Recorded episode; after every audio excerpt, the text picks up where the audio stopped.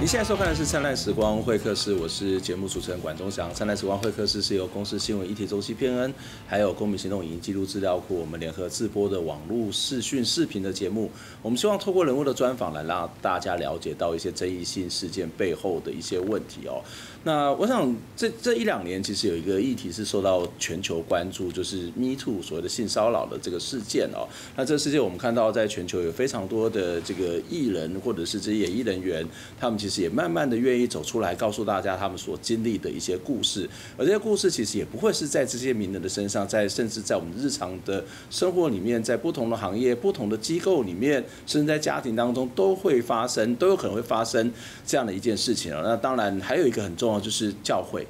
那为什么会特别谈教会呢？其实，在教会其实相对之下，呃，在台湾最近这几年，因为有关同婚争议的时候，教会大概都会被贴上某种的印象。可是，同样的性别的问题，恐怕不是只有在同婚与否这件事情上面，还包括刚刚谈到的性骚扰的问题，在教会里面是不是也会有可能发生，也会出现类似的状况？啊，当然我们可以看到，在很多的这个天主教里面，其实也会发现啊，类似的这种。长期受到这种所谓的性侵或者性骚扰的这些年轻的孩童们，甚至有些这个呃神父、修士都会面临到可能类似的这样的一个问题哦。所以今天的节目很特别，跟大家邀请到的是香港基督教协进会的助理执行干事曹晓彤，要来跟我们谈这个问题。杰西卡，你好。你好。呃，可不可以先介绍一下你们这个你们的机构是在做什么样的一些工作呢？嗯，本身我的机构叫呃香港基督教协进会，然后它是一个合一教会的组织，嗯哼，然后它里面是有不同的宗派在里面，譬如说圣公会啊、寻道卫理、中华基督教会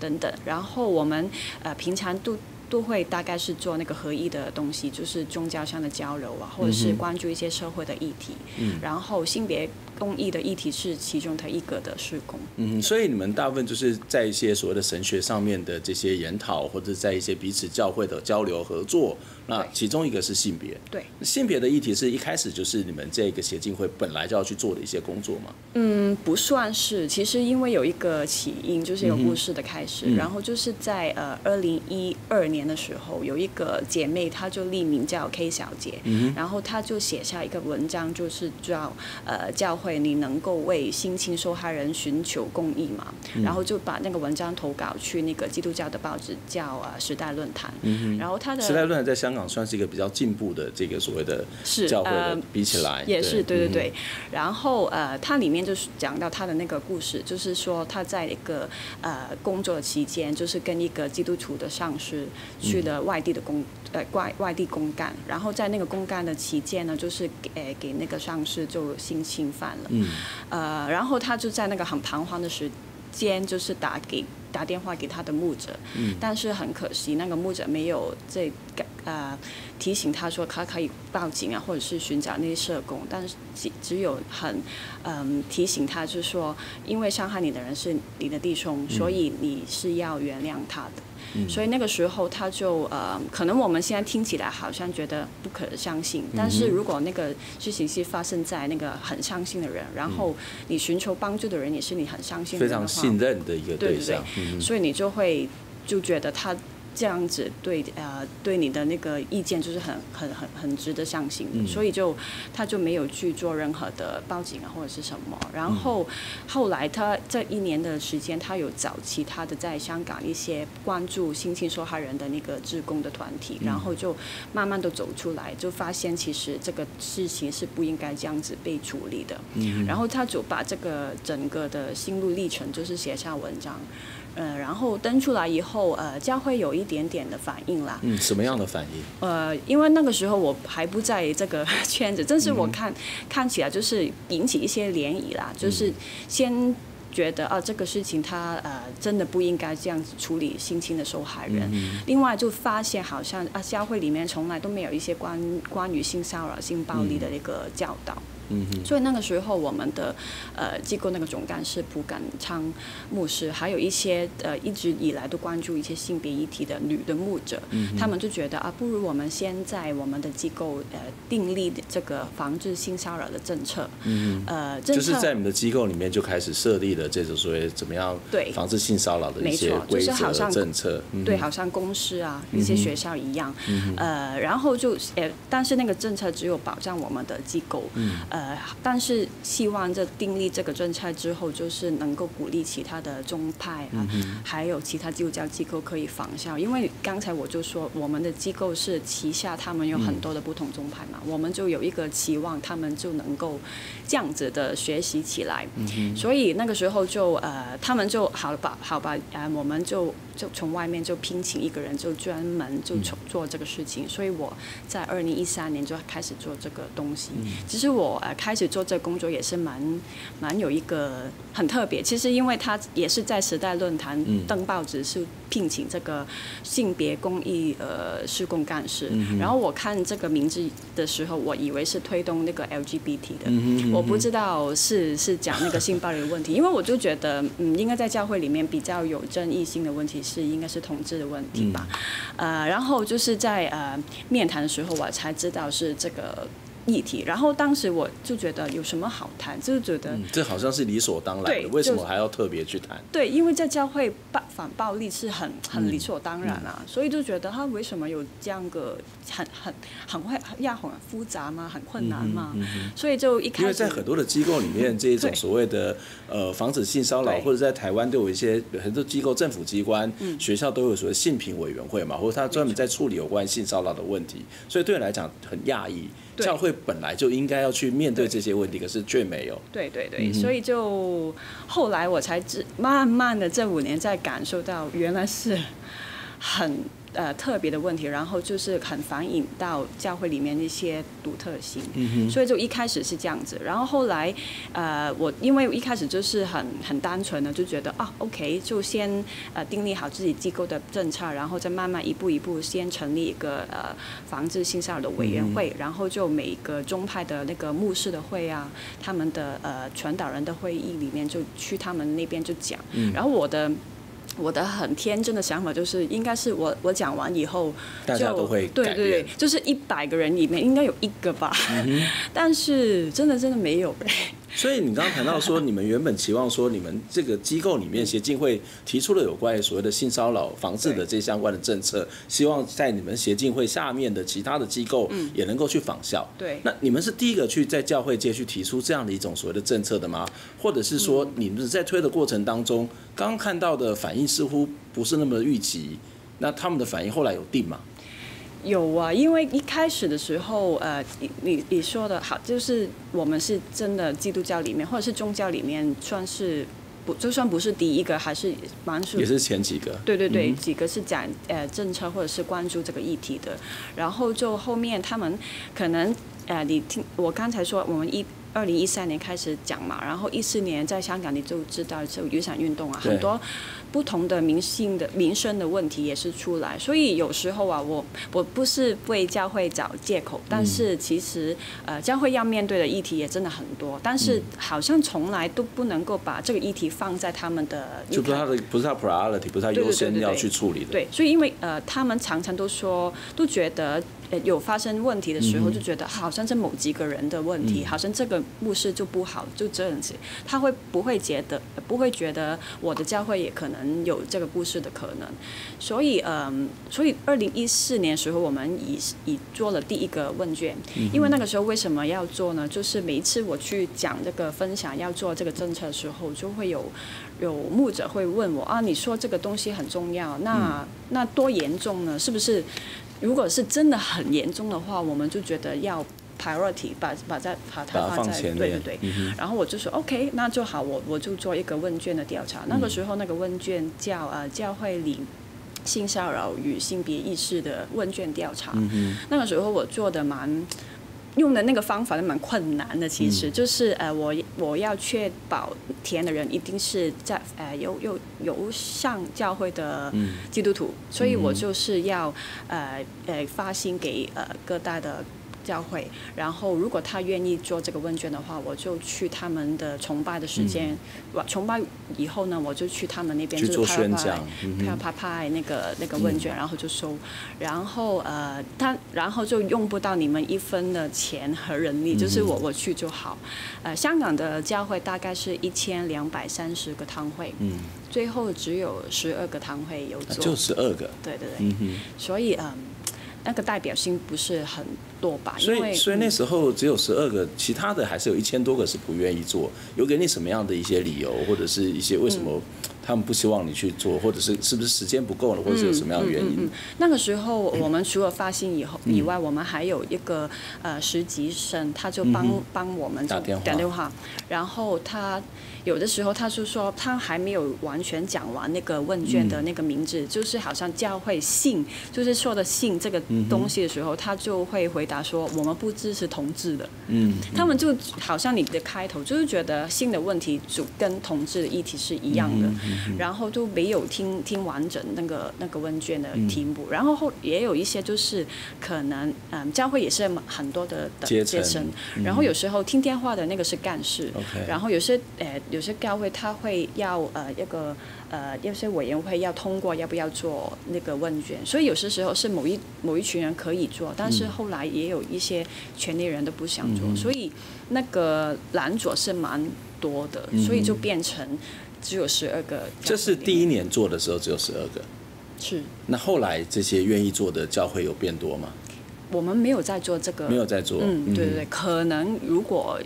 如果觉得这个方向是好的话，可能会再做，但是现在就没有。所以，呃，二零一七年那个网上的调查也是在建建基于这个这个经验的，就觉得好像如果我在做同一样的方式，也是很多男主，所以我就做，所以我们就决定要做一个网上的，就是。无论任何人，只要你看到那个 link，你见到那个连接，就可以讲你自己的故事。嗯哼，所以有这个背景。嗯，所以呃，后来你们就是变成在网上面去做调查，嗯、然后包括所谓的他们的所谓的量化的统计，嗯、以及他们去讲自己亲身的故事。对，对，有什么样的故事呢？嗯，最后我们呃，其实有一个时间点蛮特别，因为二零一七年我们就发了两个月之后，就是 Me Too 的呃开始。其实我们没有没有掐定的，就是因为 Me Too 的是呃的的浪潮，就是让这个议题更能够更多人去关心。对对对，所以本来一开始我还记得，其实这个连接啊，没没公开，可能也是两三天的的的的时间，然后已经好像有十几个、二十个故事已经投。然后就本来其实我们这个网上想做是三个月，但是后来就是遇到 Me Too，有更多的人愿意讲，所以就呃延长的到今年的四月我们才收起来。呃，然后因为有多少人愿意去讲？最后就是收到五十九个故事，然后就我们因为我们最后一条问题有问他们，如果你愿意我们呃深入访谈的话，就留下你的联络。最后我们就找了五个人，就跟我们深入的访谈。嗯哼，然后五个人当中有四个是女生，然后一个是男生。嗯哼，其实你问我有嗯深刻的话，其实五个也蛮深刻，因为他们、嗯、呃他们的特别就是说呃他们特别就是很。平常，但是他们的故事是其实也是很典型的那个性侵受害人，我们听得到的故事。但是，呃，当这个人就活生生坐在你对面，然后在谈的时候，还是一样会觉得很震撼。就是他们的故事也不外乎大概是这样子的那个典型，但是他们还有自己的那个故事的一个特特别性，所以还是觉得很震撼。嗯。嗯然后他们五个也是不同的年纪，对。然后来自的教会也是不同，大小不同，也是是大的堂会，也是很小的堂会，嗯、有些是发生在外地的。嗯哼。呃，男生那那个故事也是很，嗯，对，对对。呃，我想在这个所谓刚刚谈到的类型都差不多，例如说像所谓性侵害或者性骚扰类型，恐怕它都会有一些一项类似的这个地方。嗯。不过其实我觉得比较重要的是那。嗯他们怎么去面对？特别是在教会里面，嗯、或者教会里面的这些所谓的长职，嗯、这些所谓的牧者，嗯、他怎么去处理这个问题？嗯、恐怕是一个更重要。就是好，这种事情好像很多人都会发生，嗯、然后他恐怕也跟某种人性，或是你说它是一种需求，恐怕也也是有一点点关联性。但是这个需求对别人是侵犯的，对别人是伤害。那作为一个强调爱的教会，作为一个强调公益的教会，他怎么去面对这个问题？我们先休息一下。《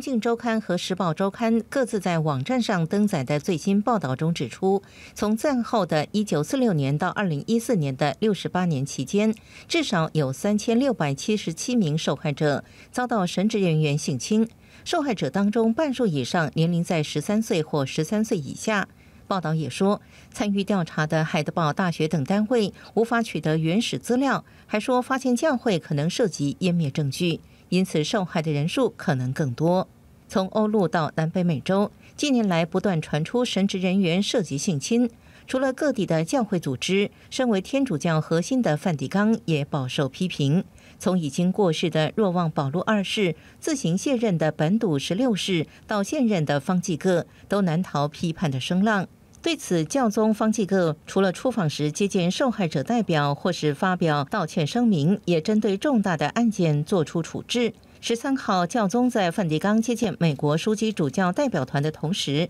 宣布接受西维吉尼亚州查尔斯顿教区布兰斯菲德主教的退休申请。之前，教宗也在七月份接受宾州主教麦卡里克请辞，但这些都无法平息各方对教廷的批判。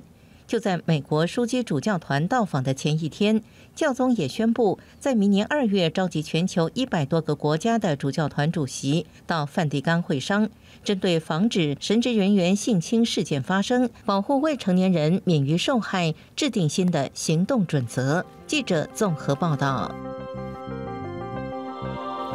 欢迎回到《灿烂时光会客室》节目的现场，我是节目主持人管中祥。今天在我们节目当中特别邀请到香港基督教协进会的助理执行干事曹晓彤来跟我们谈，在教会里面，嗯，可能发生但是不太受到关注，或是甚至有些教会不知道怎么处理，甚至回避处理的所谓的性骚扰的这个问题哦。那其实，在今天在访问这集的这个节目当中，其实呃，校园杂志其实也曾经在。这个二零一八年的四月二十六号也去仿效，刚刚谈到的这个你们做的这个调查，就是不再沉默，收集教会内被新骚扰者经验的一个网络的这个匿名调查，然后呃，网上的这个上线网问卷上线大概十几个小时，大概有二十五个人填写，有十个人要。愿意去接受采访，不过很可惜，因为他们觉得这个公信力恐怕不是太够，所以他们就只有在一天的网上时间。不过还是他们后来还是有做出一些相关的这个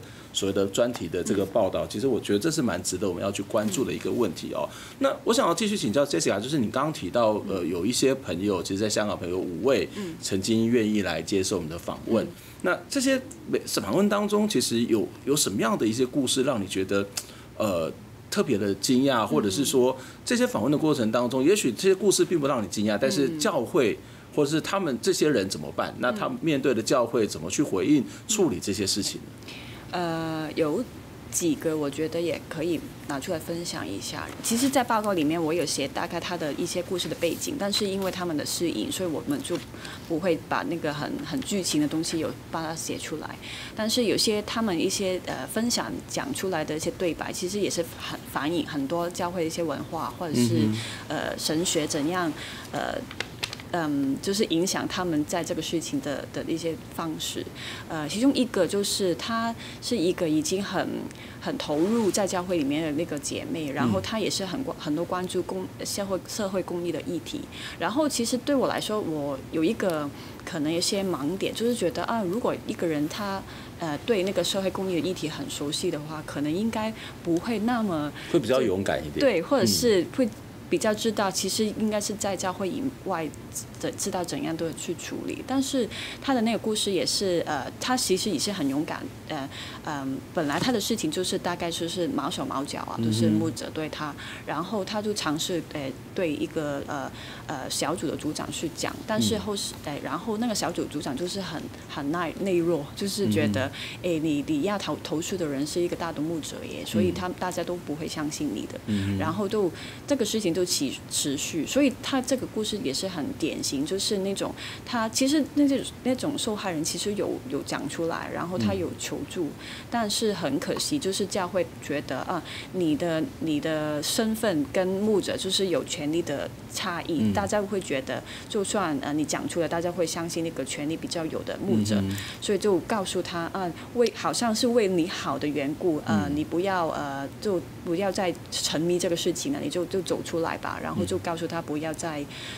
对对，在处理，嗯，就是他应该要自己坚强一点，对，然后就不要再追究了，因为追究之后可能对他没什么好处。没错，就是觉得呃，然后可能也甚至会帮助帮那个牧者会讲好话，就是觉得哎，他平常都是这样子啊，你没关系，就是不要理他就好了，就是好像淡化他的那个行为的那个伤害性。所以呃，然后他其实其。还有持续去跟不同的人讲，但是大家的反应也是都是差不多的，所以呃，这个故事也是蛮典型，就是那种教会都。不不不尊重他的那个故事的那个、嗯、呃严重性，然后因为呃你听到我说他的那个性骚扰方式是毛手毛脚嘛，对，呃他们就觉得好像毛手毛脚不是很严重，对对对，就觉得、嗯、哦你就防避他就好嘛，嗯、呃都觉得呃就是你你你就躲着他就好，就是不需要提醒那个牧者的，嗯、所以然后呃为什么这个好像那个有一个合理性呢？因为在教会就像你说就是爱的群体嘛，然后毛手毛脚可能别人的语。阅读是对对你好，我是。所以有时候那个所谓的会对很多人讲那个分际不知道怎么去去拿捏，很多人想啊，这个从国外回来，然后在其他国家好像是一个很普遍的现象，但是对当事人来讲他是不舒服的。没错，就是那个呃用爱的那个方式，就是就是觉得这个东西就分开，好像跟学校的性暴力跟工作性暴力就有很不有一点点不同，就是呃教会里面性暴力是一个。特别特别的类型，因为呃，在教会我们会讲爱，然后都觉得爱是很。很很很正确的事情，所以当有时候他他用关爱的那个借口，然后叫毛小毛脚的时候，你就会觉得啊，是不是我会会更多的慰问自己，是不是我我想太多了？呃，他是是真的爱我才会对我这样子做的事情。但是如果这个发生在工作的场合，你不会有那么多呃自自责，你会真的觉得哎，真的应该是要分开一些，就觉得被侵犯了。对对对，就比较明确一点。这个是第一个一个故事，然后另外那个故事就是有一个女生，就是去外地做那个宣教士，就是离开呃香港，然后去另外一个外地，然后在外地的时候就跟另外一个牧者呃就是一一起服侍啊，但是然然后那个牧者就是在一个长河里面，就是就呃变成他们两个单独在沙滩上，然后就呃强吻她，就差点把她就呃强暴了。然后呃，他那个故事震撼是后面的事，呃，然后他呃就也是寻呃寻求帮助嘛，嗯、就是找找了一个也是先从教会里面的，嗯、呃，算是他们那个宣教团体吧.找一个呃师母就求助，嗯、然后那个师母就跟他祷告，嗯，啊、呃，然后就那个祷告，他说长达差不多一个小时或者是更长，嗯、然后在那个祷告里面就就说很多啊、呃，你是不是里面有叛逆的灵？嗯，呃，是不是你过往有一些经历，让你呃，为什么你要跟呃那个牧者呃要要要去那个沙滩要吃饭什么什么的，嗯、然后就那个那个反而在那个祷告当中，这个受害者感觉是被责备了。没错，然后祷告是很很特别，因为如果你这样子讲的时候，我还可以呃辩护啊，或者是我是可以反应，但是那个在祷告里面的时候，你就不能，你就只能够选择我不讲阿门这样子，然后。后来，呃，他也为什么？然后就那个女生也也是，我觉得也是很坚强的女生，但是也她没有选择要告发他。嗯、呃，有一个很很有一个念头，或者是一个一个场景，因为他说，呃，那天呃，那他见那个牧师的之前，他有看到那个牧者，呃，跟他那个妻子跟儿子 Skype。就是他那个影像就是挥之不去，他就觉得如果我呃告发那个牧者的话，嗯、他都会令到他整个家庭。就会破碎。嗯、然后这个也是呃这个情绪也是蛮典型，就是如果伤害你的人是个我不认识的人，其实我是很，因为我我们每一个也有问这个问题，嗯、就是说如果伤害你的人是在街上或者是其他你不认识的人，你你的反应会不会可能就会去 fight 去反击。对对对，然后他就说他会肯定不同的选择，嗯、但是因为那个人是他认识的，然后、嗯、然后他甚至能够有一个 picture 是看到他的家人，嗯、他就觉得我这样做可能会破坏他们更多，嗯、所以他们。那种教会里面性侵犯的人，他会更觉得那个问题、那个伤害其实是我做成的，他就会更呃避免，他不会做更多的什么要告发他的方式或者什么，他只有是默默的自己承受。嗯嗯。然后最后一个故事是这个男生的故事。嗯。呃，他。他的那个背景是他在一个机构里面，呃，被另外一个男男的上司，就是呃，也是毛手毛脚，也是碰到一个私密的地方，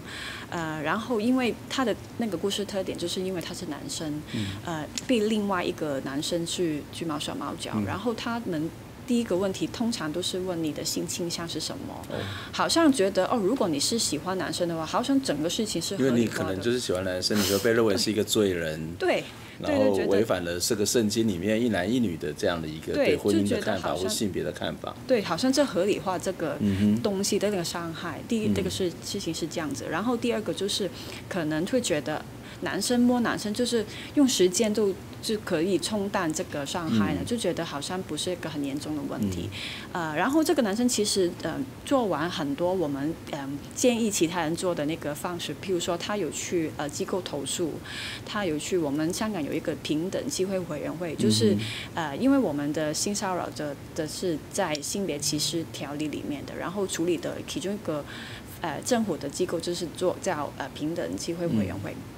然后最后，呃，他甚至去了报警，但是这三个方式也是，呃，遭遇到很不好的的对待。嗯，第一个机构你可以想象嘛，因为他要投投诉的就是他的上司，嗯、就是最大的那一个，所以大家都会觉得，呃，用很多的方法就是跟他嗯呃，呃私下的讨论啊，嗯、就觉得 OK，呃，是不是如果他跟你道歉就可以啦？嗯，就私了。对对对，没错。嗯、然后就很。没有把这个事情就公开，或者是呃比较呃平等的对待，然后就他是觉得不不合理，所以就去的平等机会委员会。但是这个委员会也很可惜，因为呃那个上司就不肯出出来去呃面面谈，所以这个也也这个也是拉倒的方式。最后他去报警，然后报警的那个过程也是非常。呃，可怕就是可能警察，因为在香港报警的话，你会要很多去不同的呃警察会好像录口供，嗯、然后去，然后他们问的那个方式啊，那、嗯、那个会让你更不舒服。对，然后他会讲。他他他是要你讲很多很细节的东西，嗯、然后他摸哪里摸很几秒钟，嗯、他然后也是问很多那些性别的那个没有性别意识之下问的问题，嗯、然后最后呃甚至有一有一个警员，他他觉得他是出于好心啊，他就说你对、嗯、你你外面有没有女朋友？嗯、如果有的话，不如你就呃算哪里？他会他会觉得他觉得自己好心，他会觉得这个事情应该要用很长的时间去完成，嗯、他就觉得。呃，不如就放弃啊！这这个也不是很伤害的事情，嗯嗯嗯、所以那个故事就让我觉得啊，原来我我在外面教导那些那几种方式啊，也是还是有一些漏洞在里面。嗯、所以其实呃，这这几个故事其实某些程度上面，它其实跟一般的性骚扰的状况是很像。不过在教委会可能就在教委会就会有一些特特别的状况，例如说，嗯、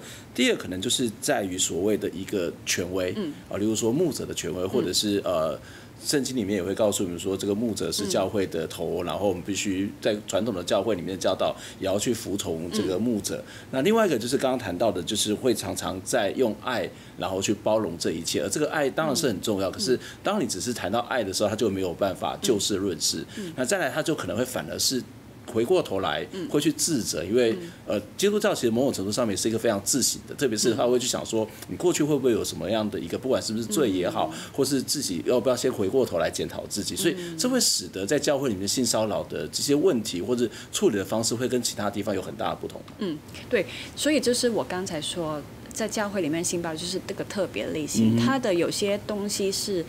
跟家庭的暴力有一点类似，但是有些时候是公司的背景有些有些特别是特点是结合的。嗯、所以有刚像你说，它是有很多权力的权威的分很揭明，就是无论是大还是小的教会，还是一层一层的，然后还是觉得呃觉得嗯呃，呃那个比较上层那个牧者个的可信性度是比较高的，然后不如。不仅仅是在权力里面，然后或者是你是信信主的年资是比较长的，嗯嗯、呃，一个信主已经十年的朋友跟那个刚刚来的可能会是你的属灵的长辈没错没错。嗯、然后这个是一个特别，然后就是跟家庭很像，就是大家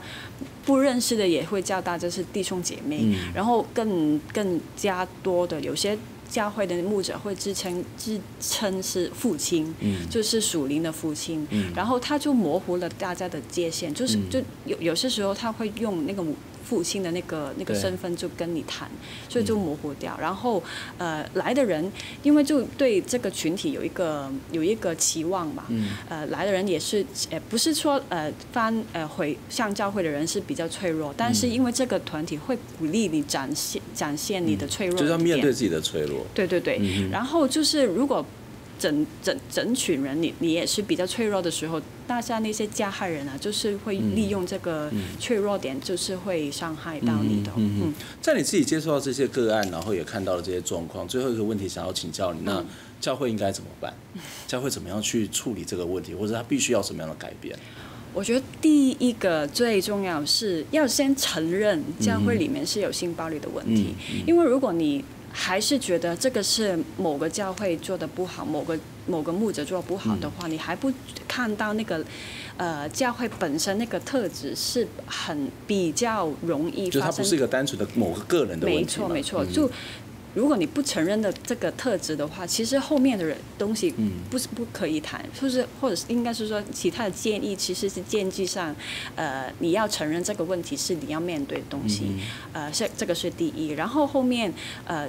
其实这个议题反映是有很多是呃浅层的，或者是一些深层的问题。浅层的话，我们现在在机构是要推动，每个机构要做那个防治性骚扰政策。你如果你问我是不是有一个政策就可以搞定所有东西，其实是不可以的，因为呃，它只有可以处理到某个呃事情的可以一个表面的处理，但是后面的一些嗯、呃、教育的东西或者是性别意识的问题，还是要。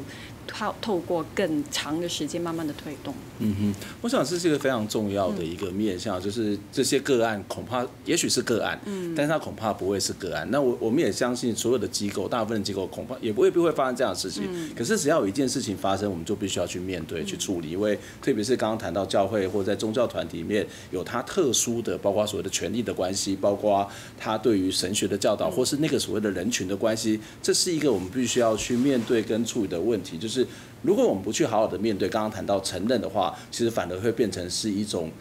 呃，所谓的姑息。在圣经里面也会提到说，除了爱，还有一个重要就是公义，还有一个很重要的公义，我们要面对除了爱，还要去面对公益的问题。今天非常谢谢杰西卡接受我们访问，希望有机会再跟你请教相关的问题。我们下次再会，拜拜。天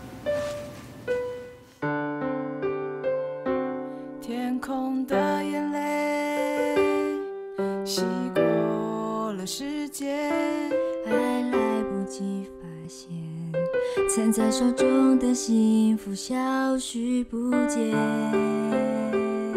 心中的